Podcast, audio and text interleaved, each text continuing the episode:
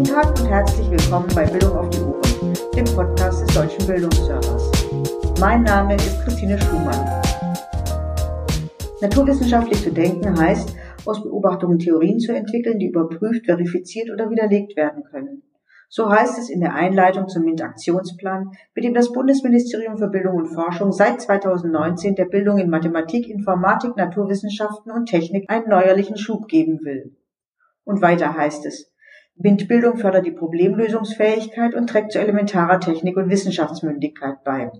MINT-Bildung trägt zum Verständnis der Welt und zur Offenheit für neue Technologien bei. MINT-Bildung ist zentral für die wirtschaftliche Leistungs- und Wettbewerbsfähigkeit. Wenn man sich das so durchliest, wird klar, wie viel Hoffnung darin liegt, mehr und bessere Bildungsangebote in den naturwissenschaftlichen, mathematischen, informatischen und technischen Fächern umzusetzen. Nicht umsonst heißt das Thema des Bildungspolitischen Forums der Leibniz-Gemeinschaft am 28. Oktober 2021 auch Innovation und Wohlstand durch MINT-Bildung. Um also die MINT-Bildung voranzubringen, werden im Aktionsplan vier Handlungsfelder genannt. Sie bieten den strategischen Handlungsrahmen für die Umsetzung. MINT-Bildung für Kinder und Jugendliche, MINT-Fachkräfte, Chancen von Mädchen und Frauen in MINT und MINT in der Gesellschaft.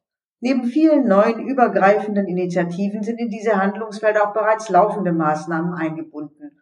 Und natürlich sind in all den Jahren eine Fülle von Projekten und Aktionen, Handreichungen und Angeboten entstanden. So viele, dass Überblick und Orientierung nicht gerade leicht fallen.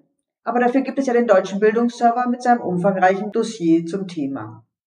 Für die Audiolink-Empfehlungen heute habe ich mich also von diesen Handlungsfeldern leiten lassen und mir dazu empfehlenswerte Datensätze aus unserem MINT-Dossier herausgesucht.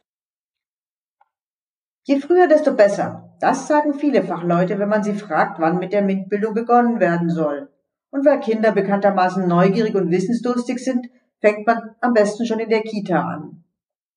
Neben dem schon bekannten Haus der kleinen Forscher, das neben vielen kindgerechten Experimenten auch kostenfreie Fortbildungen für Erzieherinnen anbietet, möchte ich Experimento vorstellen. Das ist ein internationales MINT-Bildungsprogramm der Siemens Stiftung für den Einsatz in Kindergärten sowie in Grund- und weiterführenden Schulen. Bildungsexperten haben dafür rund 130 Experimente für drei Altersstufen entwickelt. Für vier bis siebenjährige, acht bis zwölfjährige und zehn bis achtzehnjährige. Damit können Kinder und Jugendliche altersstufengerecht naturwissenschaftlich-technische Sachverhalte selbstständig erforschen, reflektieren und verstehen und gleichzeitige Wissen zu globalen Herausforderungen wie Treibhauseffekt, erneuerbare Energien oder Trinkwassergewinnung weiterentwickeln. Alle Experimentieranleitungen und visuelle Medien stehen auf dem Medienportal der Siemens Stiftung zum Download bereit. Und wie sieht es nach der Schule aus? Wie kann man da mehr Menschen, genauer gesagt mehr Frauen für MINT-Ausbildungsberufe oder für ein naturwissenschaftlich-technisches Hochschulstudium gewinnen? Dazu habe ich zwei interessante Programme gefunden. Komm mach MINT, der nationale Pakt für Frauen in MINT-Berufen und das Ada Lovelace Projekt. Mit Komm mach MINT soll das Bild der MINT-Berufe in der Gesellschaft verändert werden und Frauen die Chancen in diesen Berufsfeldern aufzeigen. Der Nationale Pakt für Frauen in MINT-Berufen startete bereits im Jahr 2008 und wird mittlerweile von über 100 Partnern unterstützt. Im Webauftritt des Programms gibt es unter anderem eine Projektlandkarte mit über 1000 verzeichneten Projekten, auch Schnuppertage, Workshops, Experimentiertage, Mentoring-Programme und Science Camps können hier recherchiert werden. Die Mentoring-Programme sind zum einen für Abiturientinnen gedacht und sollen für naturwissenschaftlich-technische Studiengänge begeistern, zum anderen für Hochschulabsolventinnen, Sie sollen für eine Karriere in technischen Unternehmen und Forschungseinrichtungen gewonnen werden. Was ich will, das kann ich. Das ist das Motto des Ada Lovelace Projekts Rheinland-Pfalz. In Workshops und Arbeitsgemeinschaften arbeiten und betreuen rund 180 Mentorinnen, Studentinnen und Auszubildende aus dem MINT-Bereich mit Schülerinnen an konkreten technischen und naturwissenschaftlichen Aufgabenstellungen und fördern so das Selbstvertrauen der Mädchen in MINT-Themen.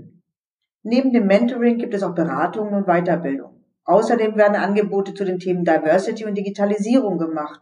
Und genetzwerkt wird auch. Ein ziemlich beeindruckendes Projekt also, das es mittlerweile an über elf Hochschulen in Rheinland-Pfalz gibt. Ach ja, auf der Webseite finden sich auch Informationen für Interessierte, Teilnehmende, Unternehmen, Lehrkräfte und Eltern. Ada Lovelace ist übrigens die Tochter des Dichters Lord Byron und, was viel wichtiger ist, sie war eine der ersten britischen Mathematikerinnen. Ja, und dann gibt es natürlich die ganz einfachen und praktischen Tools, mit denen man rausfinden kann, ob eine Ausbildung im MINT-Bereich in Frage kommt. Eignungstests. Die könnten Lehrkräfte oder Eltern ihren Kindern oder Schülerinnen und Schülern öfters vorschlagen. Zum Beispiel die Einstellungstests der Metall- und Elektroindustrie. Sie sind im Informationsportal mevermitteln.de zu finden. Neben generellen Informationen zu Einstellungstests gibt es hier auch die Links zu einem MINT-Test und einem IT-Eignungstest für Schülerinnen und Schüler. Und nun zum letzten Link-Tipp. Wie kann man die digitalen Kompetenzen in der Lehrerbildung stärken? In Sachen MINT ist hier eindeutig das Deutsche Zentrum für Lehrerbildung Mathematik zu empfehlen. Im DZLM, so das Kürzel, werden Fortbildungsprogramme entwickelt, die in Kooperation mit den Bundesländern und Bildungseinrichtungen durchgeführt, beforscht und kontinuierlich verbessert werden. Das DZLM bietet Unterrichtsmaterialien und organisiert Tagungen, es qualifiziert Multiplikatoren und bildet Lehrkräfte fort.